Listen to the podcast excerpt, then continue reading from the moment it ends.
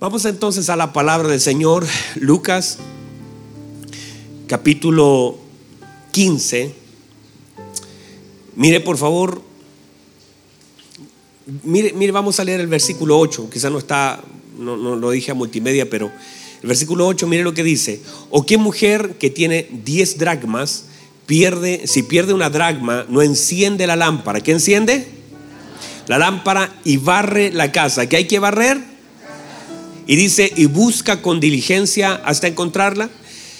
Y cuando la encuentra, reúne a sus amigas y vecinas diciendo, gozaos conmigo porque he encontrado la dragma que se había perdido.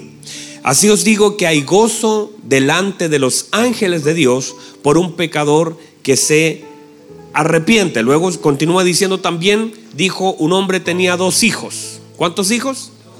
Dos. Ahora vaya conmigo y sáltese al versículo 25 y dice, y su hijo mayor estaba en el campo y cuando vino y llegó cerca de la casa oyó la música y las danzas y llamando a uno de los criados le preguntó qué era aquello.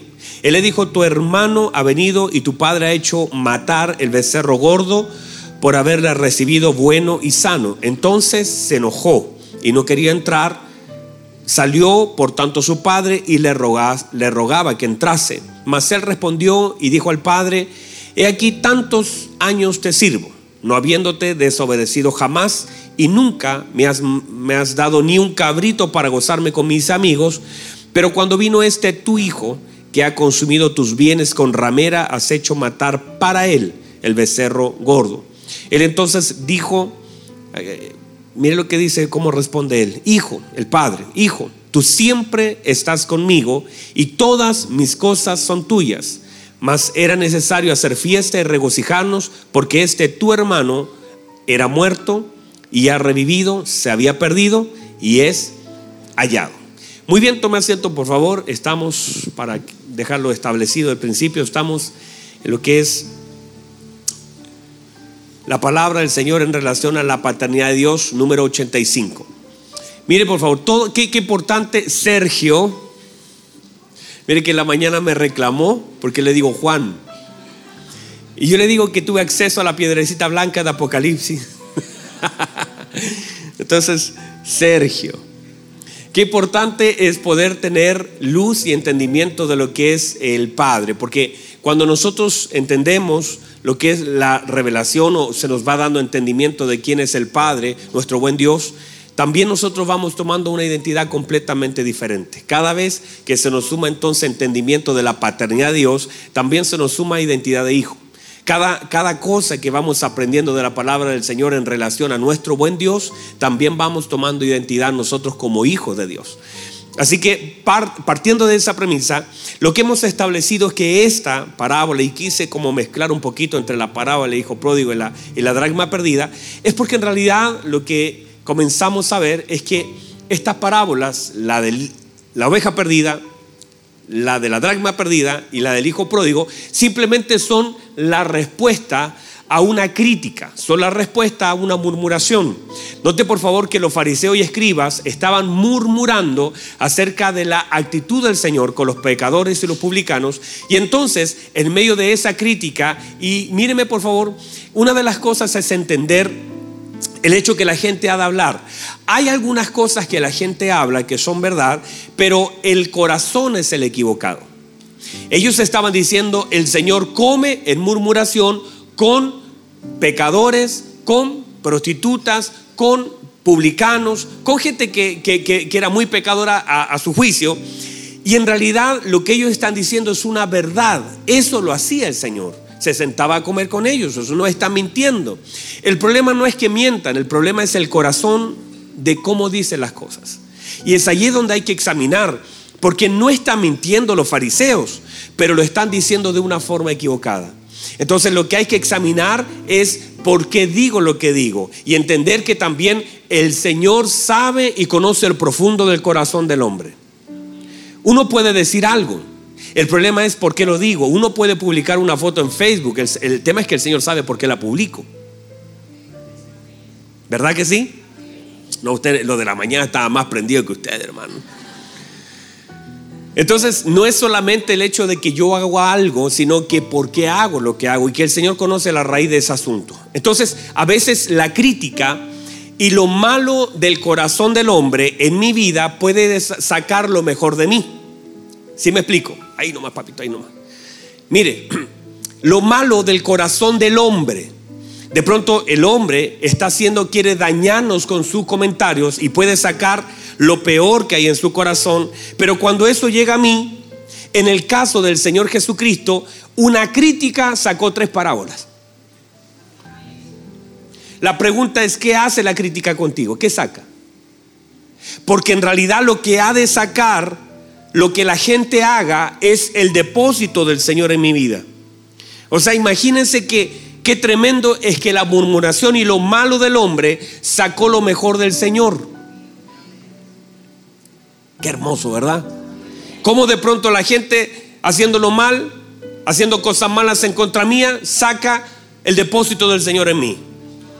Y eso es lo que comienzo a decir en relación a ellos. Ahora, cada una de estas parábolas, tanto el hijo pródigo, están también reflejadas en la oveja perdida y en la dragma perdida. Y cada una de ellas pareciera que tiene una conexión muy hermosa con cada uno de los hijos. Por ejemplo, aquella oveja perdida podría representar aquella oveja que se fue de casa, bien pudiera representar aquel hijo que se fue de casa y que de alguna forma vivió perdidamente, pero el padre, así como el pastor lo, lo fue a buscar. Ahora usted dice, pastor, si no lo fue a buscar. Y en la mañana y el domingo pasado traté de darle luz en relación a cómo nuestra fe tiene el poder de alcanzar lo que se ha ido.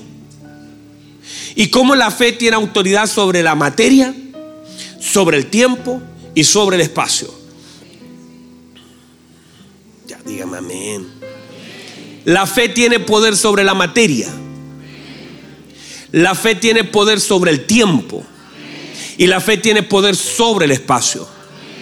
Y eso es, Hebreos dice, porque las cosas que nosotros vemos fueron creadas desde lo que no se veían por el poder de su palabra tienen poder sobre la materia, sobre lo creado. La fe tiene poder porque lo que vemos fue hecho de lo que no se veía.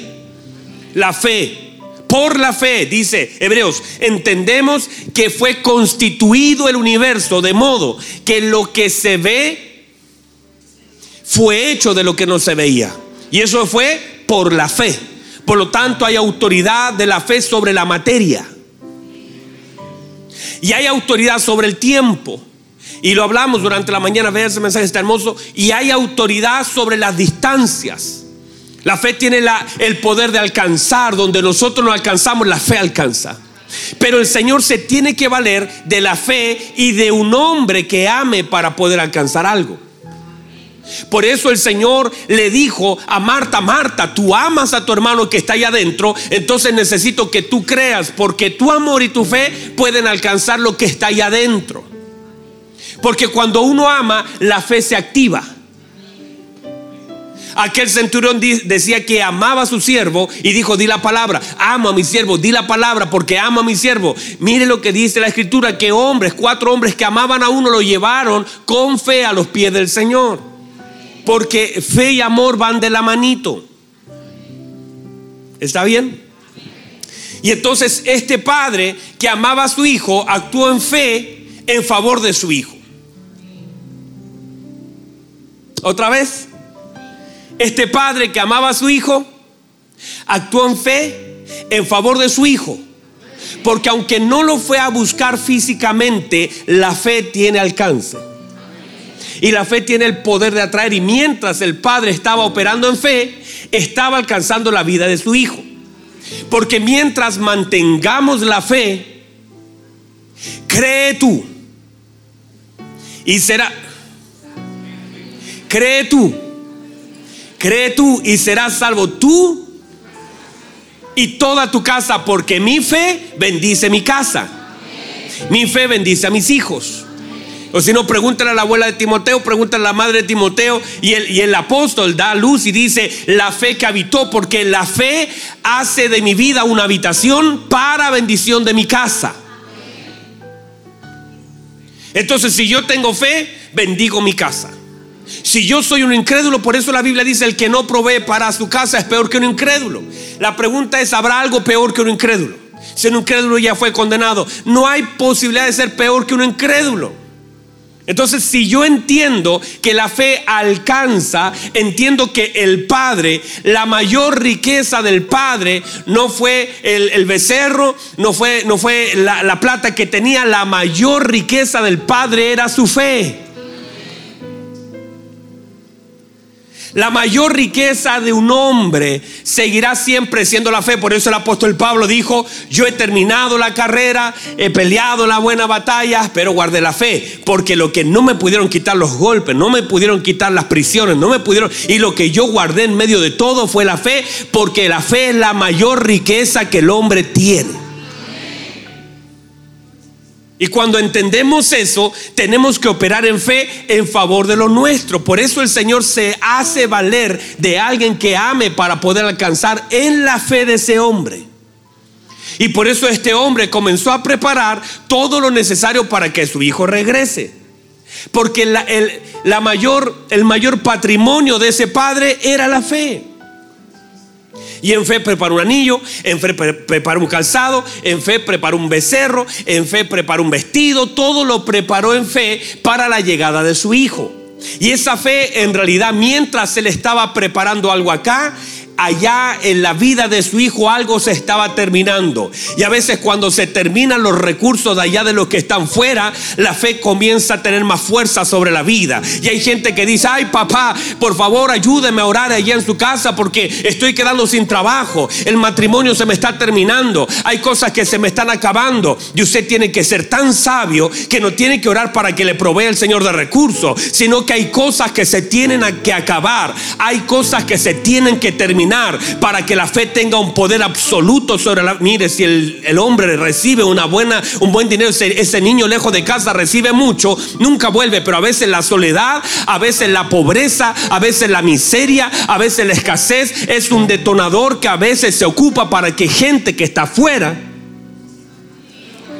y no tenemos que orar para que la gente reciba más sin conocer al Señor, sino para que el Señor pueda revelarse y algo en medio de su mente pueda ser desatado. Por eso cuando oramos, no oramos. Mire, a veces nosotros decimos, bueno, hay, hijos que están lejos, papá, ayúdame a orar, estoy sin trabajo. Y tú, gracias Señor, mantén esa puerta cerrada. Ay, qué malo pastor. No, no, no. Pero a veces cuando las cosas se acaban y cuando tú comienzas a ver tu miseria y te das cuenta de dónde estás, porque hay gente que no se da cuenta dónde está. Aquel hombre en la cruz dijo, sálvame a mí, sálvate a ti, sálvanos a nosotros. Y, el otro dijo, pero no te das cuenta dónde estás, porque hay gente que nunca se da cuenta dónde está, ni en la cruz. Entonces hay un momento donde tiene que venir luz a nuestra mente. Y este entonces primer hijo está operando como esa oveja perdida que fue alcanzada por un pastor, pero en este caso fue alcanzado por la fe de un padre. ¿Qué autoridad tan grande tiene un padre? Otra vez. ¿Qué autoridad tan grande tiene un padre? Ahora usted dice, ay, pero pastor, usted no sabe, mi, mi papá se fue. No, no, no, no, no, usted nunca quedará sin padre. Porque la figura paterna en la escritura, por el lugar que ocupa de la imagen que ocupa, la figura que ocupa por causa del Padre, nunca puede estar vacía. Otra vez, Sergio, otra vez. Miren, por causa de la importancia de la figura de un padre en un hogar, ese puesto nunca está vacío. Aún así le voy a decir esto y la mujer le va a doler un poco, pero aún así podría faltar la mamá. Pero la figura del padre, el Señor dice, ah, o sea, no, se fue el papá, yo soy, dice, el esposo de la viuda, y yo soy el padre del huérfano. La cabeza no puede faltar en casa. Entonces, si se va él, es más, hermano. Hay gente que está llorando, dice, ay, me dejó, se fue con otro, se murió, cualquier cosa. No es que le convenga eso, pero imagínate que el Señor diga, se fue él, aparezco yo. Ahora le hago una pregunta, ¿quién era mejor? ¿El que se fue o el que quedó? Entonces el Señor, ahora no lo va a echar tampoco señora, tampoco, eso no lo respalda el Señor. Pero digo, por causa de la importancia de la figura del Padre, entonces esa figura es trascendente. Y la oración de un padre es trascendente sobre la vida de un hijo. Y usted lo ve en Isaac, en Jacob. La boca, en la boca de un padre estaba toda la herencia y la vida y la bendición de un hijo. Y por eso los hijos venían donde el padre a buscar su bendición, por causa de lo que significa la figura que representa un padre en la vida de un hijo. Dígame amén a eso. Y pégale un codazo al hermano, dígale hermano, si estás con, está distraído, concéntrese. Y si vino el de sueño, repréndalo. Porque la vigilia me decían que era un espíritu. Yo no sé. Míreme por favor. Entonces, entendamos que el hijo, el hijo pródigo, el hijo menor, que el otro también es pródigo, pero el mayor, está el hijo pródigo menor y está el hijo pródigo mayor. Aunque usted lee en el título, el hijo pródigo, para mí los dos son pródigos. Uno recibió los bienes del padre y los malgastó fuera de casa.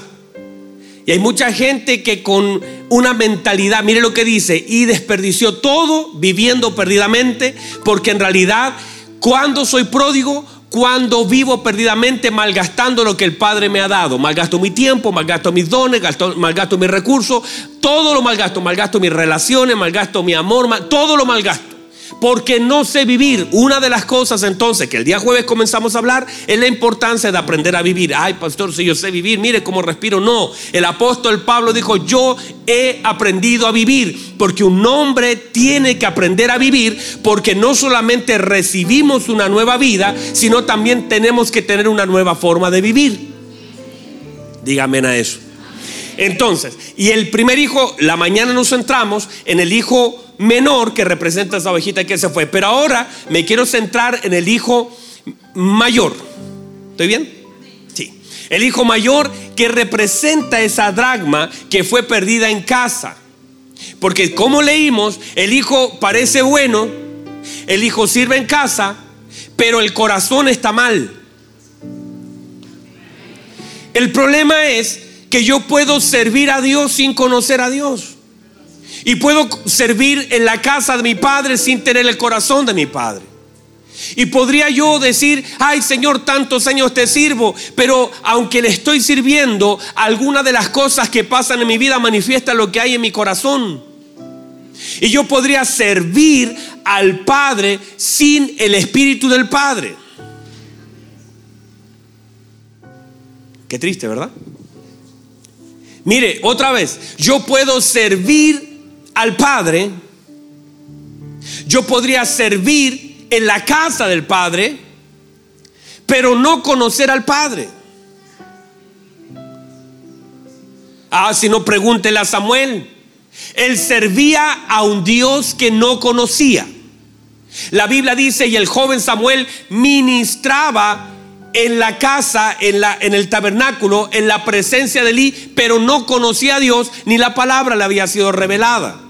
O sea, cualquiera puede mover una cámara, perdón, no cualquiera, pero digo, cualquiera podría tocar un teclado, bueno, no cualquiera, pero cualquiera podría predicar. cualquiera podría estar en, eh, eh, la puerta. Digo, me, explico con eso. No es que ellos sean, no signifiquen nada, no. Pero hay gente que podría estar ahí. Hay gente que podría estar en una cámara, en un switch, hay gente que podría estar en un teclado. Tengo, conozco gente que no son convertidas, tocan hermoso, te le paso una pauta y tocan. Entonces yo podría servir en la casa del Señor sin conocer al Señor, sí. El problema es que yo soy hijo. Y lo triste de eso es que siendo hijo no tenga el corazón de mi padre. No sé si me explico. O sea, yo soy hijo. Yo soy una dragma, yo tengo valor. Lo que está diciendo tienes un valor asignado, pero te pierdes en casa. La basura hace que te pierdas. La falta de luz hace que te pierdas. Y muchas cosas en nuestra vida, por causa de la falta de luz y por falta de la basura, que entra a casa, de pronto se comienzan a perder los hijos en medio de esa basura. Y la Biblia dice que el que anda en oscuridad tropieza. Y usted va a ver gente constantemente tropezando en la vida por falta de luz. Tropieza su matrimonio, tropieza su servicio, tropieza su vida. Andan todo el tiempo con heridas, porque el que tropieza también cae. Y andan siempre, ay pastor, es que estoy herido, estoy lastimado, están siempre heridos, no porque alguien mal lo hirió, sino porque él pasa en el suelo. Y siempre echándole la culpa a alguien más, es que el diablo levantó su pie. No tengo, no lo voy a defender a él. Digo, pero a veces no asumimos nuestra responsabilidad de la falta de luz y dice la escritura que el que anda en luz no tropieza. Pero aquel que anda en oscuridad termina siempre en el suelo, siempre lastimado, siempre tomando el camino que no ha de, no ha de tomar. Siempre y, en la dirección equivocada y usted dice, yo no sé por qué otra vez se fue para allá, porque le falta luz porque no ve la dirección, porque no entiende. Y hay gente que usted se agarra la cabeza y dice, hermano, es que no puedo creer. ¿Cómo estás otra vez allí? Sufriendo por las mismas cosas, llorando por las mismas cosas. Falta de luz. Has dejado entrar basura. La falta de luz activa toda la suciedad dentro del corazón. Y esos son hijos que se pierden en medio de la basura y se pierden por falta de luz. No tienen luz. ¿Qué es luz? Es el entendimiento de las escrituras. No es leer la Biblia, es el entendimiento de las escrituras que te permite ahora ver cómo está la cosa dentro de la casa. No es un farol fuera de la casa, es una luz dentro de la casa. Porque a veces nos gusta tener foco fuera de la casa, pero nos cuesta prender tanto una lámpara dentro de la casa. Somos buenos para iluminar la casa de otro, pero somos tan malos para iluminar nuestra propia casa. No sé si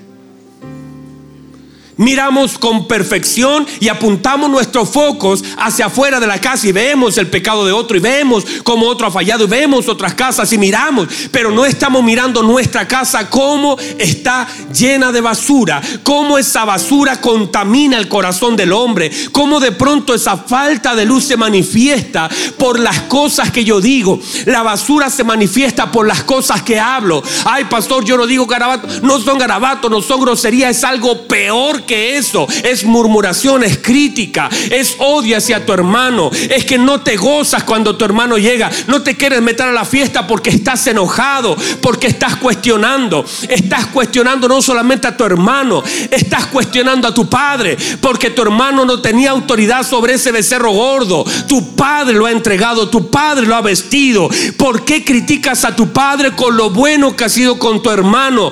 ¿Por qué juzgas a tu padre por la bondad? Que Él ha tenido con tu hermano. Y a veces esa, esa basura se expresa por las cosas que decimos y cómo lo decimos en contra de mi hermano. Si mi hermano lo único que ha hecho fue regresar y ha recibido toda la bondad del Padre en favor de él. Uno de los pecados más fuertes que hay en toda la escritura tienen que ver los pecados contra los hermanos. Y desde el principio ese pecado ha estado activo desde Caín y Abel. Un pecado que daña, porque cuando uno empieza a revisar todo cómo, cómo dañar el corazón de un padre es cuando los hermanos pelean. Cómo dañar el corazón del padre es cuando hay violencia entre los hermanos.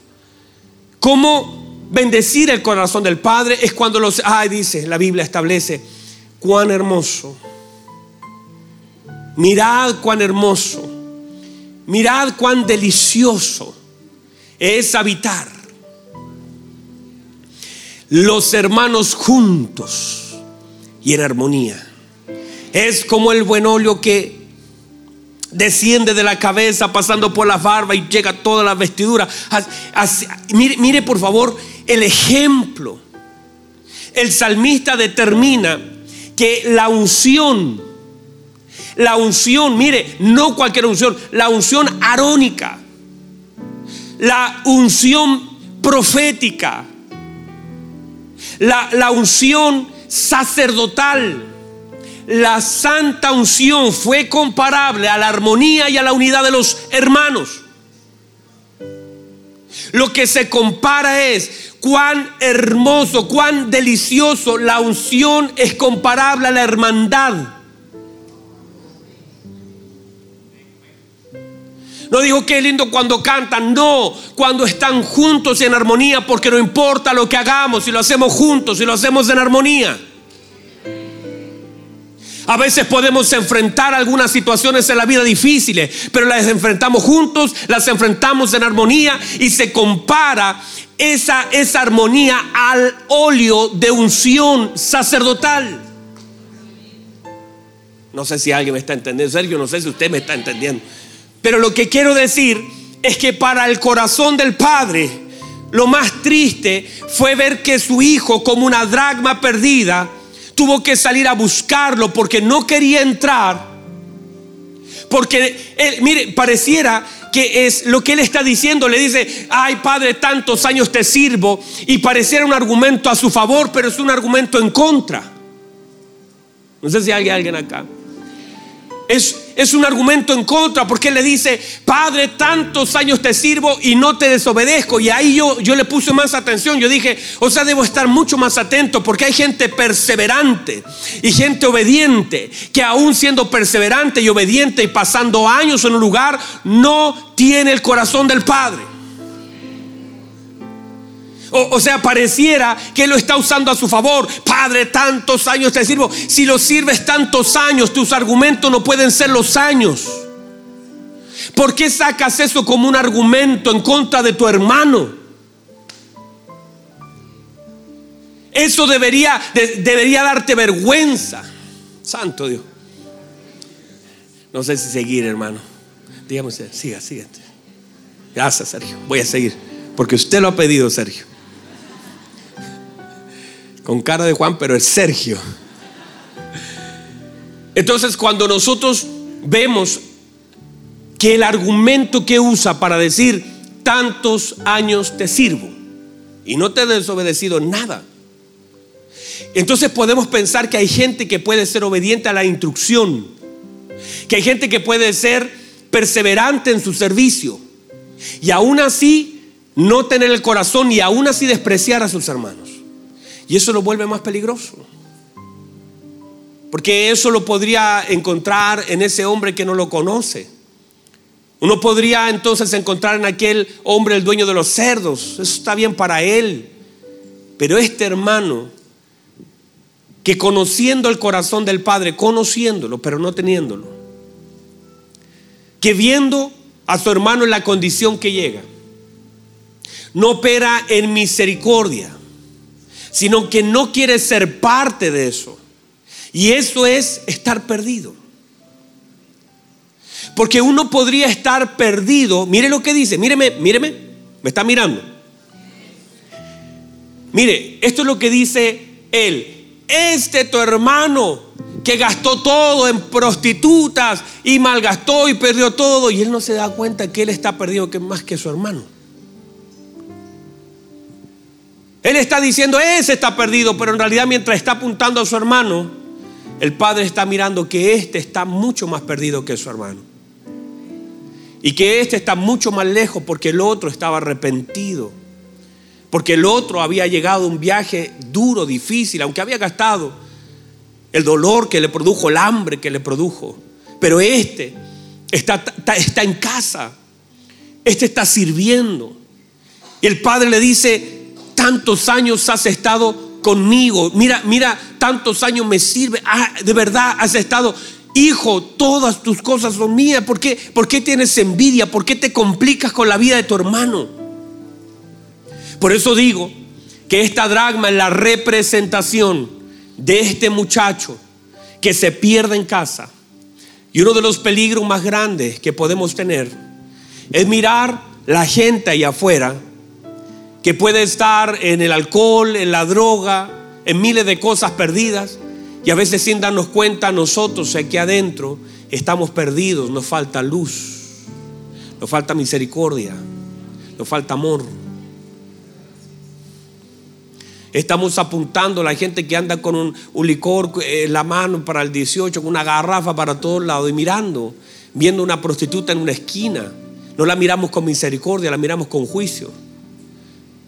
Miramos a la gente que no conoce al Señor y pensamos que simplemente hay que traerlos acá y es como vengan todos y entren todos a la iglesia y no es así, no lo llevamos a Cristo, sino lo llevamos a la iglesia. Y miramos la vida de la gente, de otras personas, como peores que la nuestra y a veces en nuestra vida falta la misericordia, falta la gracia, falta el amor. Somos enjuiciadores. No sé si alguien me puede recibir. Nosotros aquí, estando acá, deberíamos tener el corazón del Padre. ¿Sabes lo que hizo este joven cuando oyó la música? Se enojó. Le molestó. Un corazón correcto hubiera salido corriendo a abrazar a su hermano y decir, hermano, ore tanto al Señor para que llegaras. Yo, yo le ayudé a construir el anillo a mi papá. Yo también busqué las chalitas para ti, el calzado. Qué alegría que esté de regreso, hermano. Cuentas conmigo. Gracias a Dios por haberte traído sano y bueno. El corazón del Padre no estaba en su Hijo. Y eso es lo que uno debe examinar en su vida. No solamente estar en la casa del Padre, sino tener el corazón del Padre. Porque uno podría pasar años en un lugar y no tener el corazón de. Y tener el corazón equivocado. Y cuando el amor, mire, cuando el amor se termina. En, por eso, cuando el Señor demanda el amor como un mandamiento, dice: Amarás el mandamiento. Amarás al Señor tu Dios con todo tu corazón, con toda tu fuerza, con toda tu alma, con toda, con toda tu mente. Lo amarás. Pero el segundo es semejante, dice el primero. Y amarás a tu prójimo como a ti mismo. Y el Señor Jesús dice, y ahí se encierra toda la ley y todo el profeta. Porque si yo amo, porque si yo amo a mi hermano, todos los demás mandamientos pierden fuerzas en mi vida. Porque yo no voy a matar a alguien que amo. Yo no voy a lastimar a alguien que amo. Yo no voy a tomar la mujer de mi prójimo, de aquel que amo. Yo no lo voy a hacer si cuando ese amor se termina vienen los fracasos más grandes. Cuando el deseo más grande que el amor, eso le pasó a David. Mire, David amaba a Urias Seteo, pero en un momento descendió su amor a niveles más bajos que su deseo y comenzó a mirar la mujer de su prójimo. No es que no lo amaba, es que el deseo fue mayor a su amor y su amor comenzó a bajar. Y cuando y, nosotros tendremos fidelidad a todo lo que amamos. No sé si hay alguien acá. Pero cuando dejamos de amar, también dejamos de ser fieles. Por eso el Señor dice, yo les demando amor, pero también amen a su prójimo. Y el Señor vuelva a empujar ese mandamiento diciendo, un nuevo mandamiento les doy. Que se amen unos a otros, pero como yo os he amado, les voy a subir la vara porque el Espíritu Santo activará el amor. Y yo les he dado ejemplo de amor porque nadie tiene más mayor amor que este, que alguien dé su vida por sus amigos. Y le estoy subiendo la vara a entender la importancia de que a veces entender que la falta de luz en mi vida, la falta de entendimiento hará que mi corazón y mi vida se llenen de basura y estaré perdido en casa. Estaré sirviendo pero perdido. Estaré eh, siendo perseverante pero perdido. Estaré asistiendo pero perdido. Hermanos amados, podríamos estar en casa completamente perdido como una dragma lejos del corazón de nuestro Padre, apartados, dañando el corazón de nuestro Padre, afectando el corazón de nuestro Padre. Sin, eh, cuando un hijo ama a su Padre, lo que intenta es darle placer a Él. Cuando un hijo ama a su padre, lo que quiere es honrarlo y traer alegría. Usted va a tratar. Eso lo hacen nuestros hijos. Usted lo va a ver. Cuando ellos son pequeños, lo que hacen, hacen gracias para que usted se ría. Hacen cosas, ponen caras, se tiran al suelo. Algunos de ellos intentan llamar la atención. Hay, algunos niños que intentan llamar la atención haciéndole gracia porque te aman, porque eres importante para ellos. Y cuando un hijo ama, lo que intenta es complacer el corazón del padre. Ahora debemos ver cómo complacemos ese corazón. Y una de las formas más hermosas de complacer es cuando para ti es importante la vida de tu hermano. Cuando para ti no significa nada la vida de tu hermano, no complaces el corazón de tu padre. Cuando para ti es irrelevante lo que le pase, lo que esté o que no esté, se vuelve para el corazón del Padre un dolor la vida, porque cuán hermoso y cuán delicioso es habitar los hermanos juntos en armonía. Si no eres capaz de sentarte en un asiento, darte la vuelta, decirle, hermano, no le conozco, pero mire qué bueno que está aquí, bienvenido. No sé si lleva harto o poco, pero déjeme abrazarlo porque usted es importante para Dios, pero nos volvimos individualistas. Ya no me importa el dolor del otro. Qué dolor para el corazón del Padre, que nosotros podamos ser indiferentes al dolor del otro. El Señor dijo, esta es la parábola del buen samaritano y habló del amor al prójimo, porque eso es lo que el Padre espera de sus hijos, que nos amemos. Porque en esto conoceráis que sois mis discípulos, si tuviereis amor los unos para con los otros.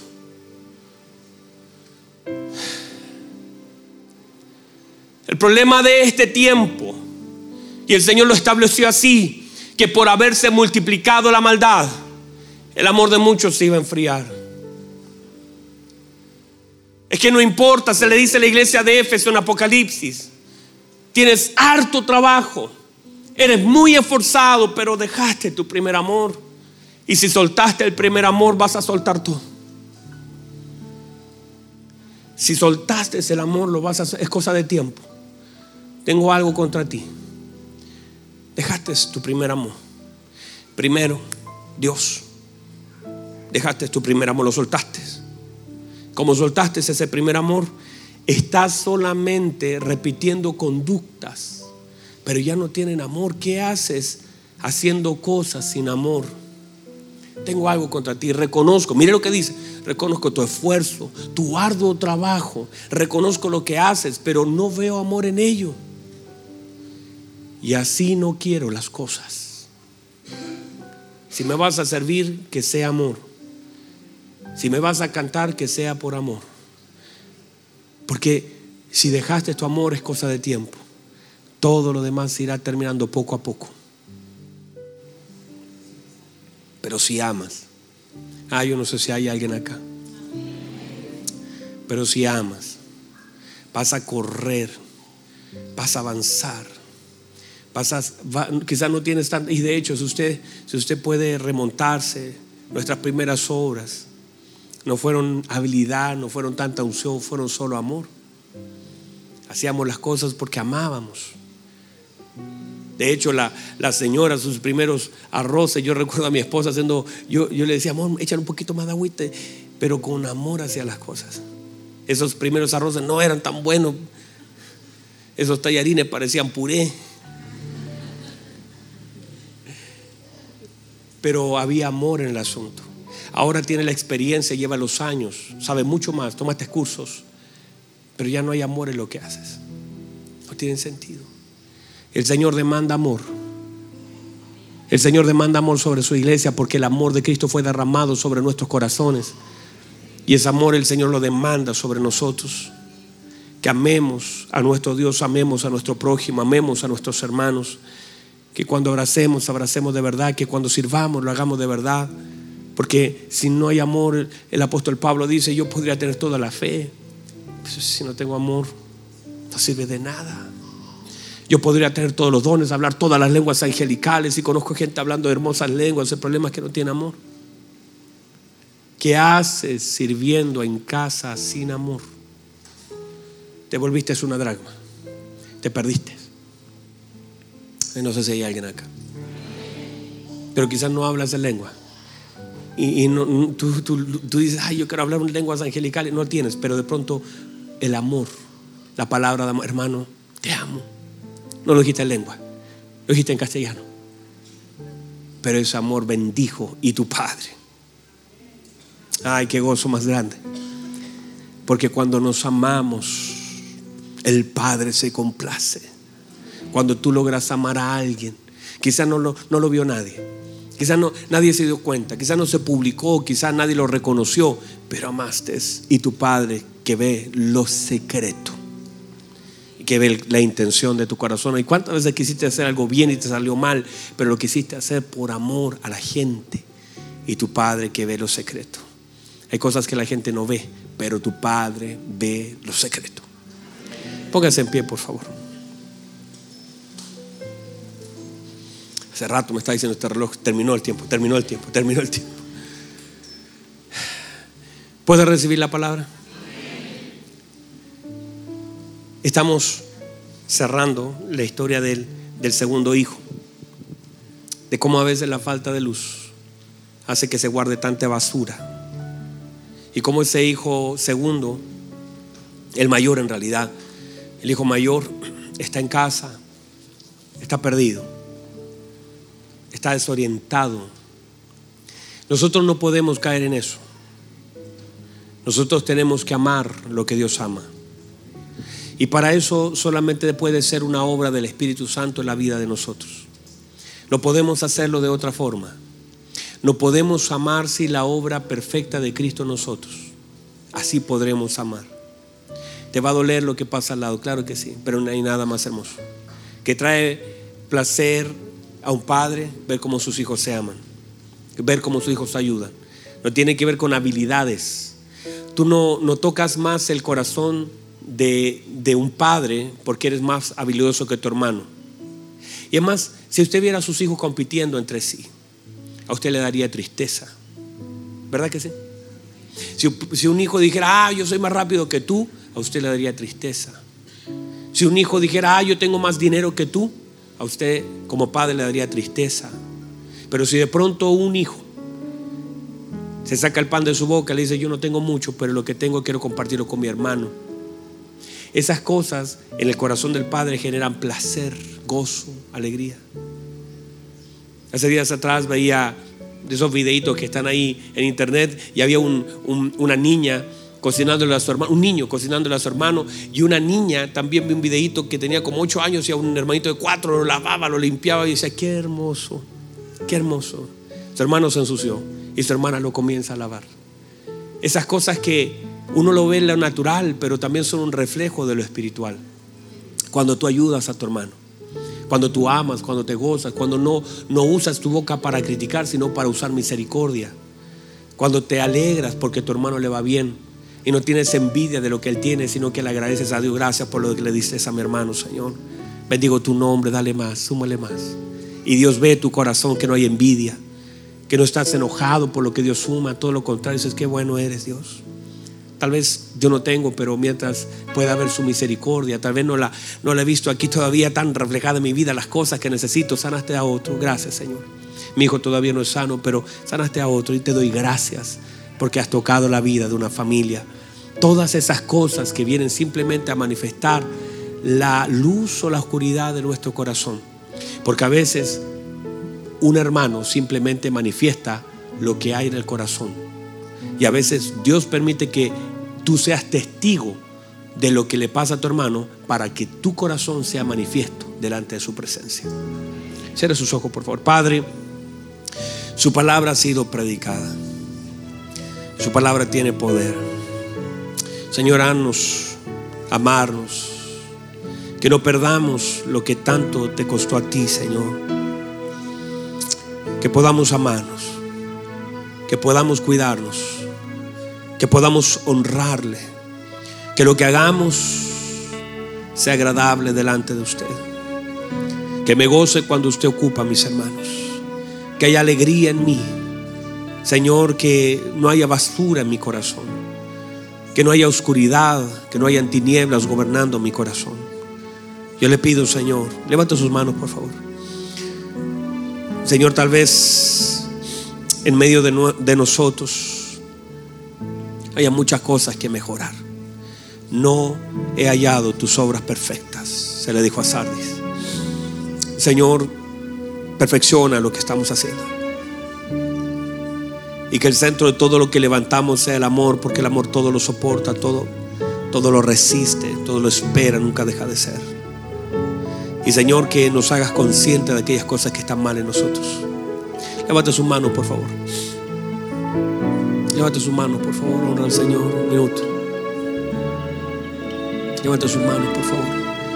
Honra al Señor, dígale Señor, yo no me quiero perder en casa. No quiero servirte sin entendimiento. Vamos, dígale, yo quiero conocerle, Señor. Vamos, vamos. Vamos, vamos. Honra al, Señor un minuto con sus palabras. Dígale, perdóname por herir a mis hermanos. Porque no me ha importado lo que les pase. Levante sus manos y dígale, Señor, tal vez no he sido correcto. Bendigo mis hermanos. Vamos, ore por alguien más. Ore por alguien más. Gracias, Jesús.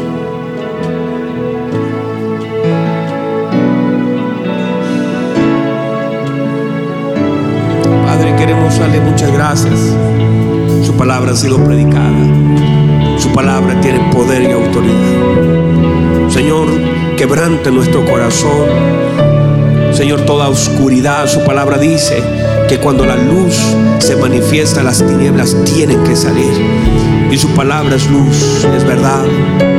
Hacemos retroceder toda tiniebla. Señor, que brille Cristo dentro de nosotros. Que brille Cristo dentro de nosotros. Muchas gracias, Señor.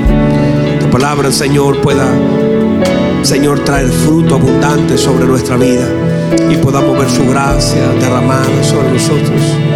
Gracias por esta oportunidad que usted nos da. Gloria y honra. Solo usted en el nombre de nuestro Señor Jesucristo. Amén y amén. ¿Qué tal si todos le damos un aplauso fuerte a nuestro Señor?